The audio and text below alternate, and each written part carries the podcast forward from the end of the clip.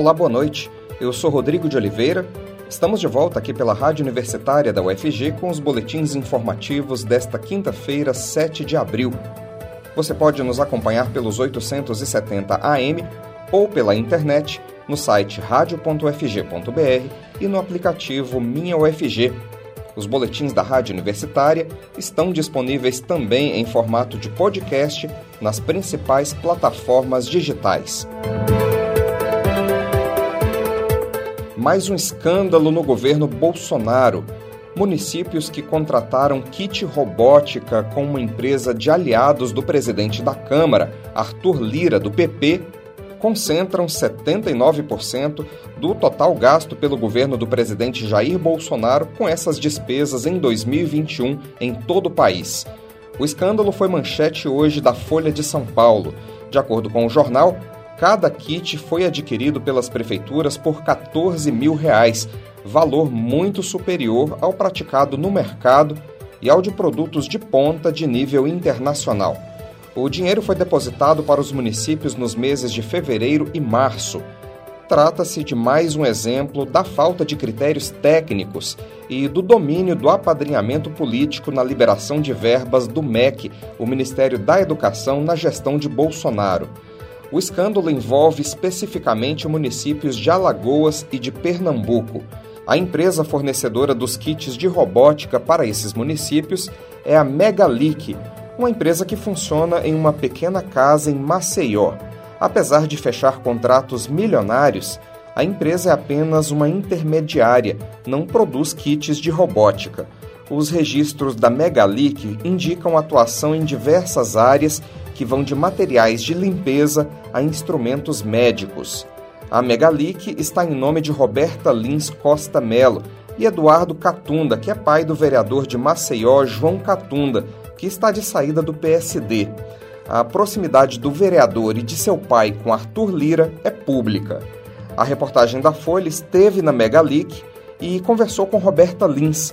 Ela disse que a empresa venceu os processos licitatórios e que desconhece qualquer atuação de Arthur Lira nos contratos. A empresária não quis revelar quanto a Megalic paga por equipamento. Edmundo Catunda encaminhou uma nota ao jornal em que diz que a atuação da empresa é exclusivamente comercial, sem cunho político. O Ministério da Educação não respondeu aos questionamentos da Folha, assim como as prefeituras dos municípios que adquiriram os kits robóticas superfaturados. O presidente da Câmara, Arthur Lira, disse em nota que não tem envolvimento com a contratação de empresas pelos municípios. Táxis de Goiânia sofrem reajuste de 20% nas tarifas. O prefeito de Goiânia, Rogério Cruz, assinou hoje um decreto atualizando as tarifas dos táxis da capital. As tarifas foram ajustadas em 20% sobre o valor atual, o que atende à demanda das entidades de classe da categoria.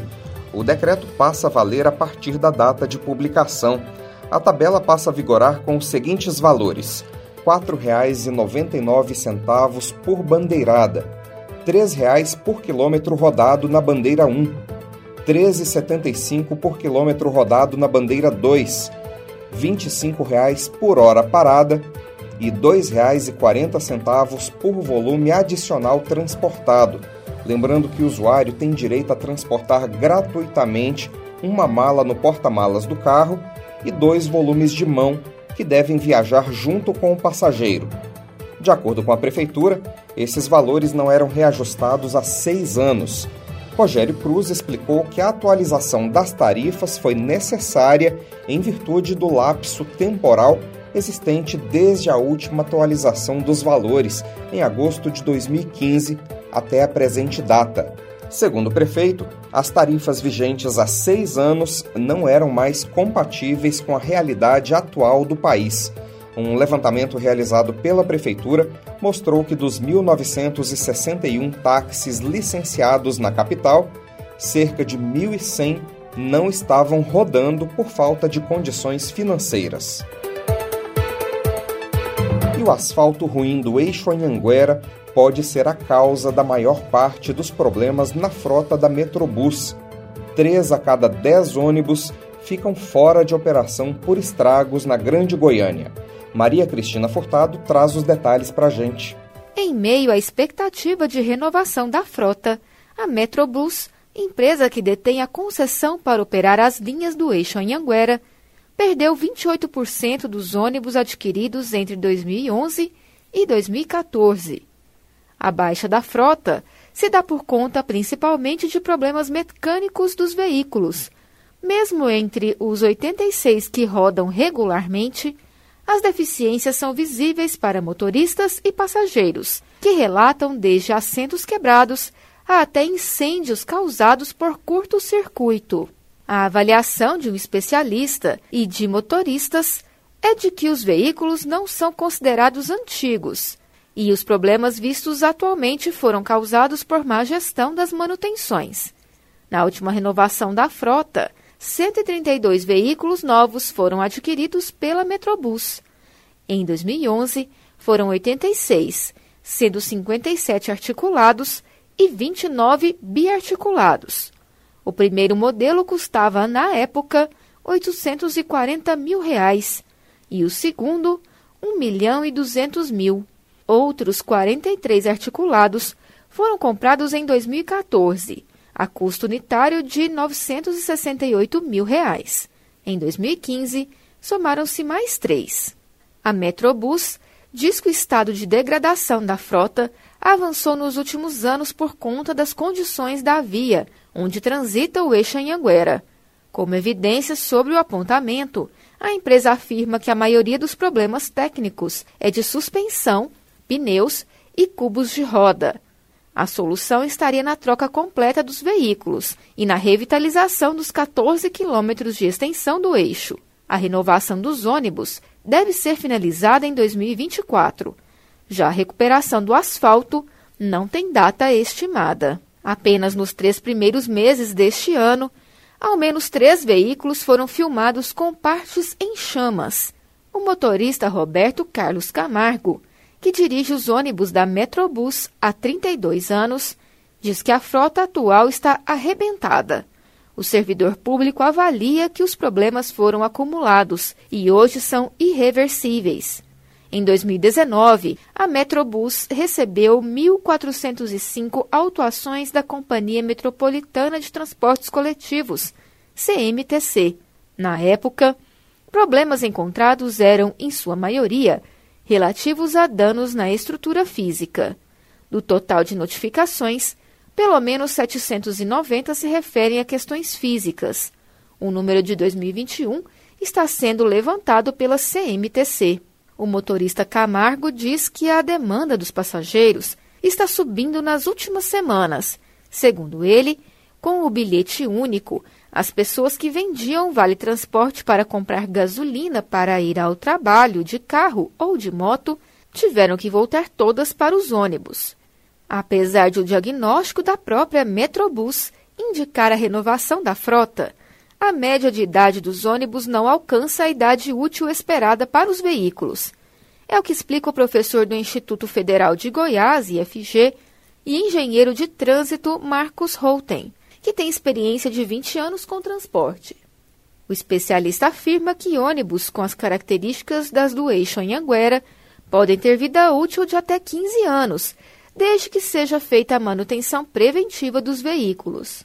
Para o engenheiro, está longe de ser normal a recorrência de ônibus que pegam fogo. A Metrobus afirma que a solução já está em curso destacando que lançou o edital para contratação de 114 ônibus elétricos via locação. Por mês, a empresa está prevendo pagar pouco mais de 69 mil reais por ônibus, o que vai gerar um custo global do contrato ao longo de 16 anos de 1 bilhão e meio de reais. As propostas serão abertas no próximo dia 4 de maio e a estimativa é que as primeiras unidades comecem a rodar em setembro deste ano, chegando a um total de 15 veículos até o fim de 2022. De acordo com o edital de licitação, a frota de 114 ônibus estará completa em 2024. Serão os primeiros veículos que não utilizam o diesel como combustível a operar no sistema metropolitano. A Metrobus e os motoristas apontam que a condição do asfalto ao longo dos 14 quilômetros de extensão tem relação direta com o agravamento dos problemas dos ônibus. A questão foi alvo de disputas sobre responsabilidade, mas diante de um acordo, a revitalização será feita pela Prefeitura de Goiânia, em data ainda não informada. O Sindicato Intermunicipal dos Trabalhadores do Transporte Coletivo Urbano de Goiânia e Região Metropolitana, Sindicoletivo, avalia que a demanda pela reforma do asfalto é emergencial. Para os motoristas, há o risco inclusive de que as deficiências estruturais afetem a nova frota. A Secretaria Municipal de Infraestrutura, (CEINFRA) diz que nesta semana, em reunião com a CMTC e a Metrobus, foram acertados os detalhes sobre como deve ser a manutenção do asfalto do eixo Anhanguera de agora em diante. Estão a cargo da CEINFRA os cuidados constantes com as pistas do eixo, a correção de bases do pavimento em pontos críticos e o recapeamento em áreas específicas. E o uso do cinto de segurança no banco traseiro pode reduzir as mortes em 43%. Mas o item de segurança no banco traseiro é usado apenas por pouco mais de 50% dos brasileiros maiores de 18 anos. Quem tem mais informações para a gente é a jornalista Ana Flávia Pereira. O acidente com o ex-BBB Rodrigo Mussi, na madrugada do dia 31 de março, na Marginal Pinheiros, em São Paulo, que o deixou em estado grave, tem sido usado por profissionais integrantes da Abramet, a Associação Brasileira de Medicina de Tráfego, como exemplo sobre a importância de uso do cinto de segurança, mesmo por passageiros no banco traseiro de um veículo. O ex-BBB foi arremessado quando o carro de aplicativo em que ele estava bateu violentamente na traseira de um caminhão. Ele sofreu traumatismo craniano, além de outras fraturas pelo corpo.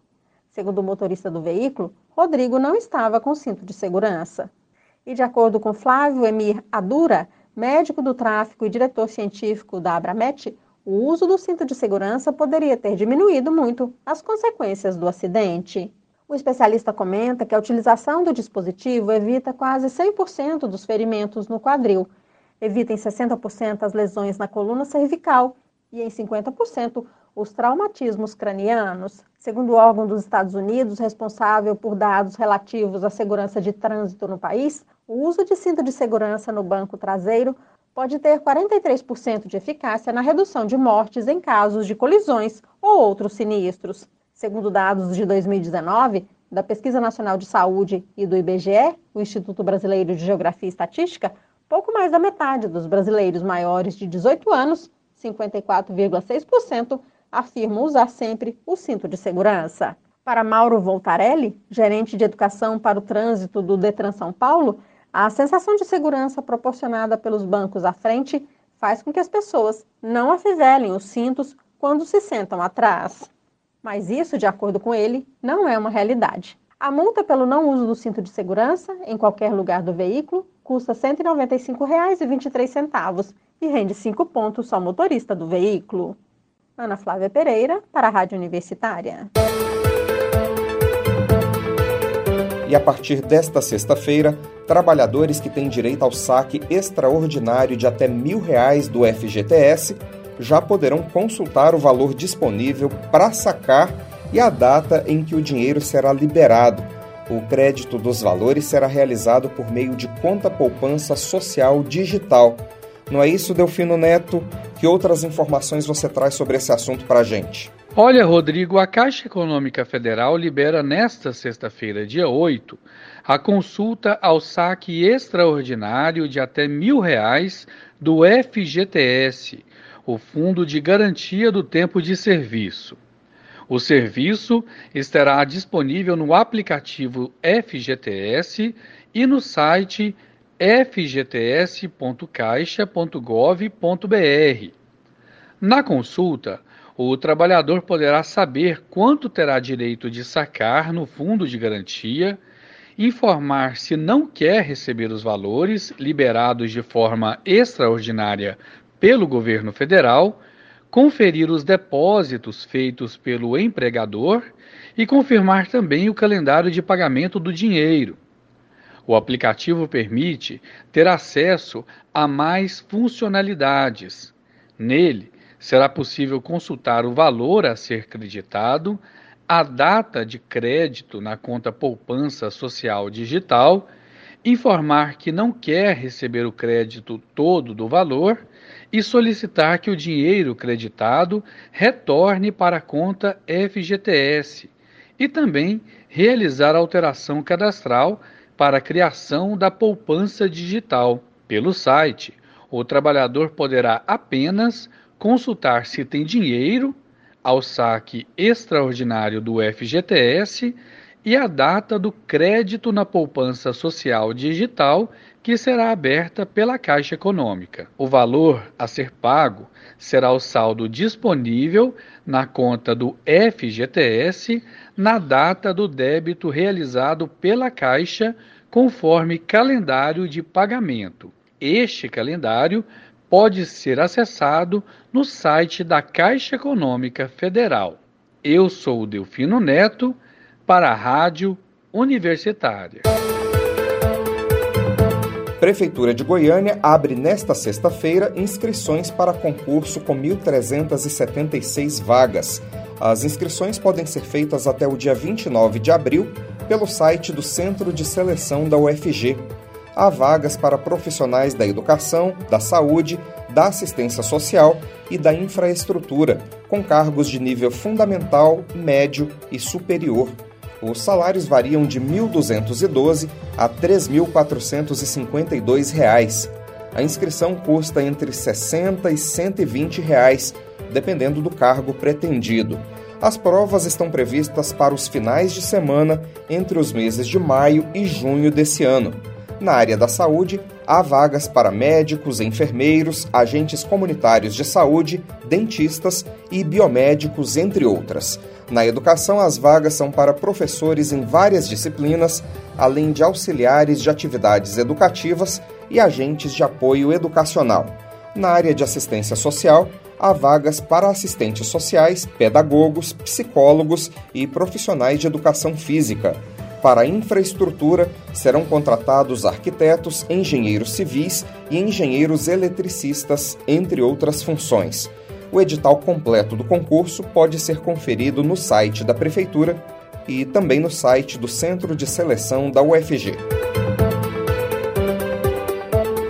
Novo estudo mostra que ouvir, cantar e tocar música pode trazer benefícios à saúde similares à prática de atividade física. Os especialistas esperam que esse tipo de pesquisa incentive a prescrição de musicoterapia com mais frequência a repórter estagiária Marcela Castro conversou sobre esse e outros assuntos com a vice-coordenadora do curso de musicoterapia da UFG, professora Tereza Raquel.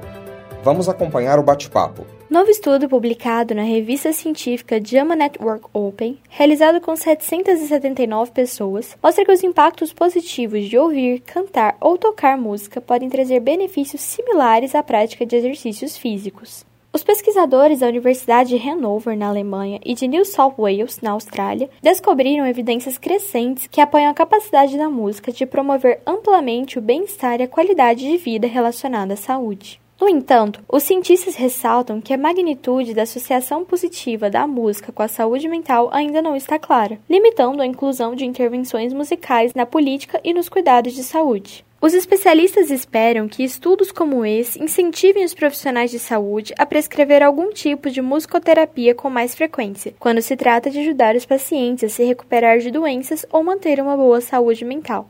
A musicoterapia utiliza recursos sonoros e musicais com fins terapêuticos, para promover bem-estar e a saúde emocional, física e mental do paciente. A vice-coordenadora do curso de musicoterapia da UFG, Teresa Raquel, cita alguns dos benefícios e faz esclarecimentos acerca do que se pode esperar do tratamento musicoterapêutico. Esses recursos sonoro-musicais são usados para mediar essa reabilitação no sentido de alcançar objetivos terapêuticos. E aí, quando eu falo de objetivos terapêuticos, eu quero deixar bem claro que não são objetivos musicais. Terapêutico significa que o resultado do meu tratamento não vai ser aprender música, não vai ser aprender a tocar instrumento, nem aprender a cantar. Será um resultado não musical. E o que, que significa isso? É um resultado que seja útil para a vida do indivíduo, no sentido de melhorar o nível de independência, melhorar o nível de autonomia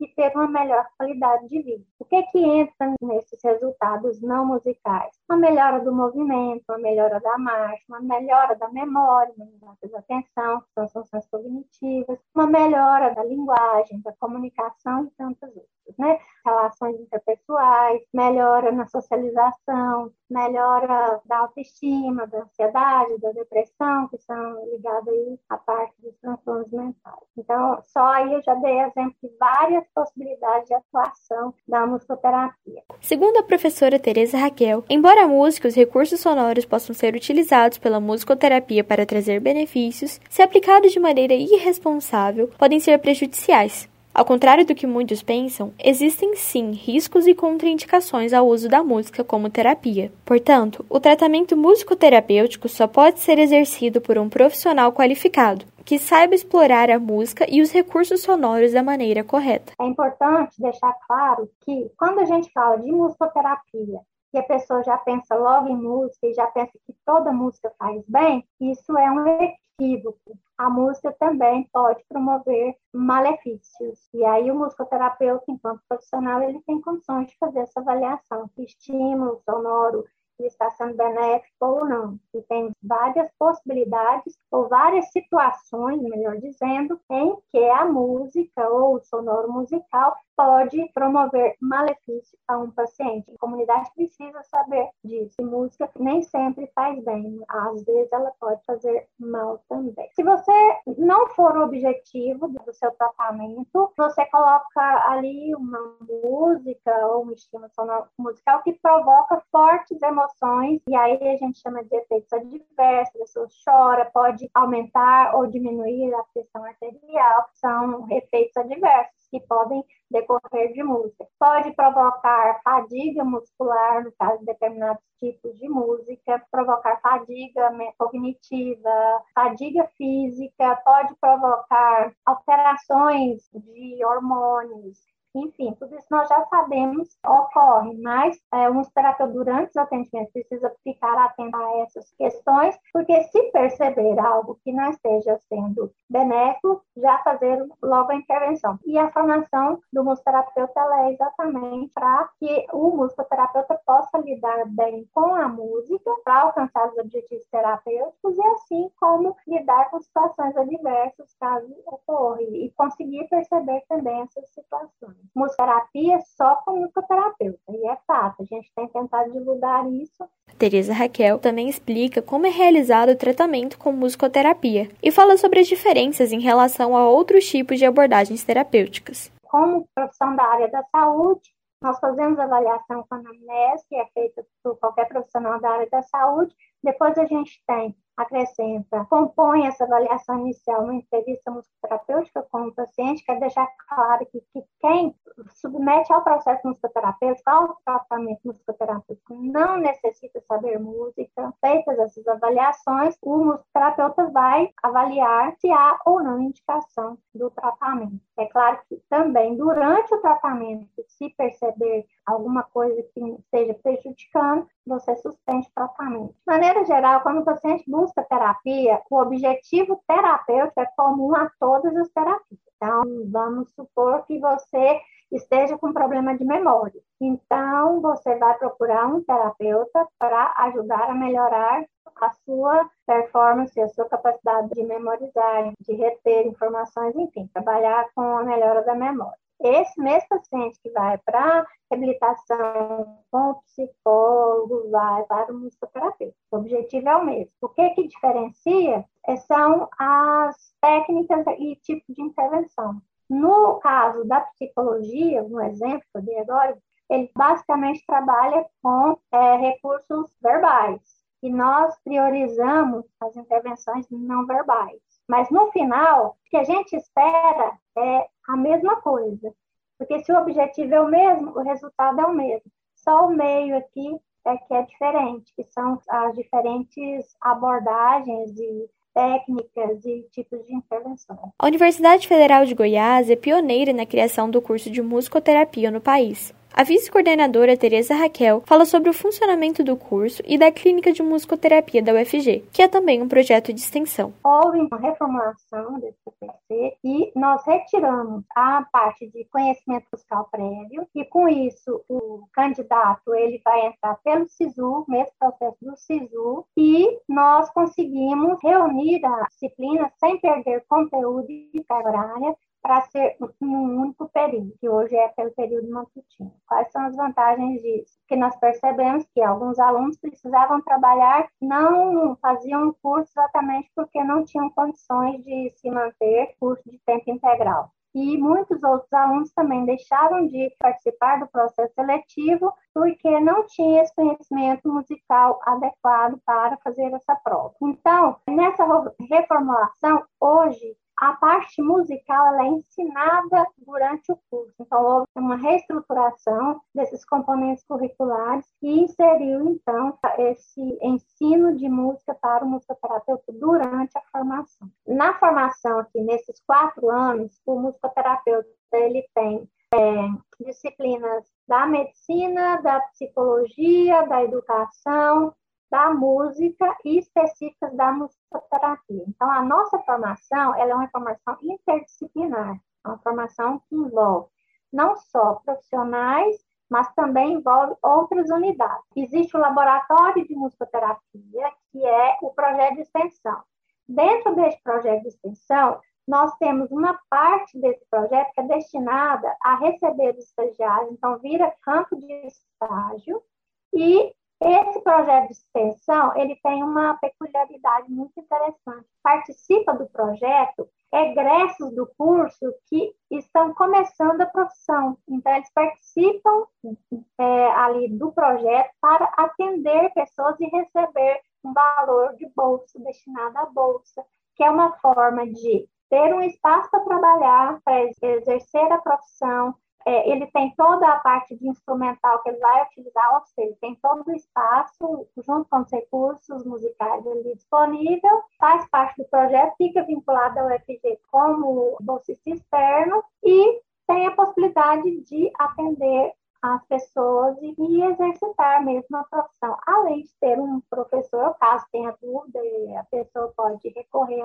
a um de nós, professores, né? Participa de cursos, ali de educação continuada, então ele tem aí essas vantagens. Agora, a clínica, além de ser um campo de estágio, ela recebe pessoas da comunidade UFG, alunos, professores, técnicos administrativos e pessoas da comunidade para receberem o tratamento com a musicoterapia. O valor das sessões são valores bem acessíveis à população, e aí esse projeto ele então atende a comunidade interna e comunidade externa da UFG. Caso alguém tenha interesse, é, basta entrar em contato com o telefone 996739584. E aí, então, a pessoa pode participar. Repetindo o número, caso alguém tenha o interesse de entrar em contato com a Clínica de Musicoterapia da UFG. 99673 9584. Marcela Castro para a Rádio Universitária. E a gente vai encerrar nosso boletim com uma notícia ótima. É que a banda icônica de rock Guns N' Roses vem a Goiânia em setembro. O jornalista Delfino Neto tem os detalhes. A banda Guns N' Roses confirmou nesta quinta-feira, dia 7, que fará oito shows no Brasil, um deles em Goiânia. Além do show inédito em Goiás, os roqueiros vão tocar em Recife, Belo Horizonte, Ribeirão Preto, Florianópolis, Curitiba, São Paulo e Porto Alegre.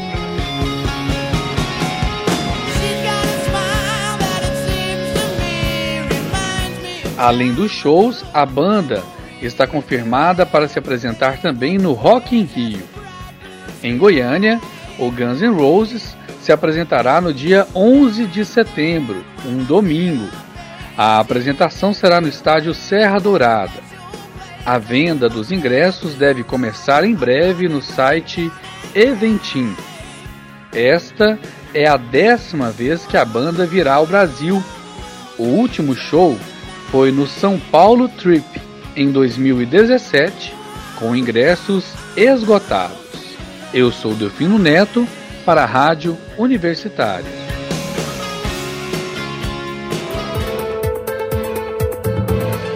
Nós teremos mais notícias amanhã no boletim das 10 horas da manhã.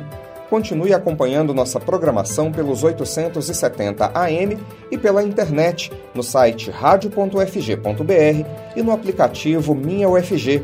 Nós também estamos nas redes sociais. Curta nossa página no Instagram e no Facebook. Rodrigo de Oliveira para a Rádio Universitária.